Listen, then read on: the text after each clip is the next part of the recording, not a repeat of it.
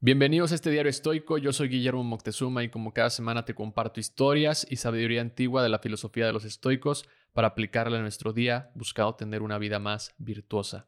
Este domingo 27 de agosto es el maratón de la Ciudad de México, una gran carrera que necesita de mucha disciplina y preparación y que pone a prueba tu capacidad de esfuerzo y resistencia. Por increíble que parezca, sabemos que al menos dos estoicos eran corredores de distancias largas. De acuerdo con Diógenes, el biógrafo griego, nos cuenta que Crisipo, el segundo líder de la escuela estoica, era corredor antes de convertirse en un estoico. Cicerón, en una de sus obras, cita a Crisipo en donde podemos ver las analogías que hacía con este deporte que tanto le gustaba. Decía, quien corre una carrera debe esforzarse y esforzarse al máximo de sus posibilidades para salir vencedor, pero está completamente mal que haga tropezar a su competidor o le haga a un lado. Así pues, en la vida no es injusto que uno busque para sí lo que pueda beneficiarle, pero no está bien quitárselo a otro.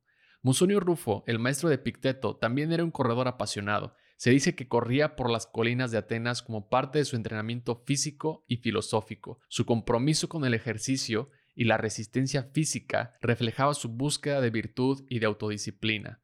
Hay que tratar el cuerpo con rigor para que no desobedezca a la mente, decía Séneca. Los estoicos tenían una relación diferente con el deporte respecto a cualquier competidor o atleta de ese tiempo. Crisipo decía que había algo mucho más importante que ganar, y esto era guiarse con virtud en una carrera, es decir, estar consciente de lo que tienes en tu control. De igual forma, Epicteto les decía a sus alumnos que la única competencia que importaba comenzaba y continuaba después de la meta. Si quieres ser un ganador, define la competencia solo por las cosas que dependen de ti. El maratón es una gran prueba para practicar tu estoicismo, pues implica autodisciplina, moderación, templanza, valentía y resiliencia. Es una oportunidad para fortalecer tu mente y tu espíritu.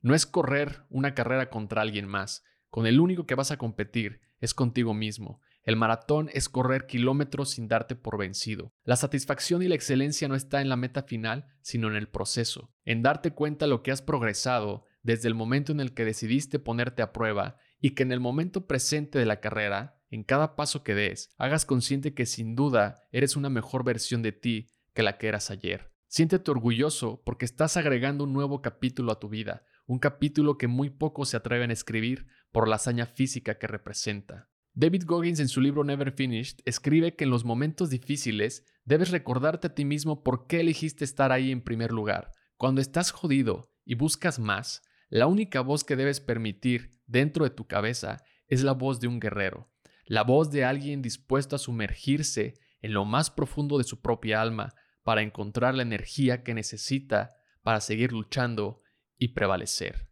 Este domingo en el Maratón de Ciudad de México o en tu próxima carrera, recuerda que estás siguiendo los pasos de filósofos antiguos, que también buscaron la grandeza a través de la superación, que al igual que tú, también se cuestionaron sus límites, pusieron a prueba su autocontrol, su disciplina y su fortaleza con el objetivo de evolucionar, un paso a la vez, siguiendo el camino de la virtud.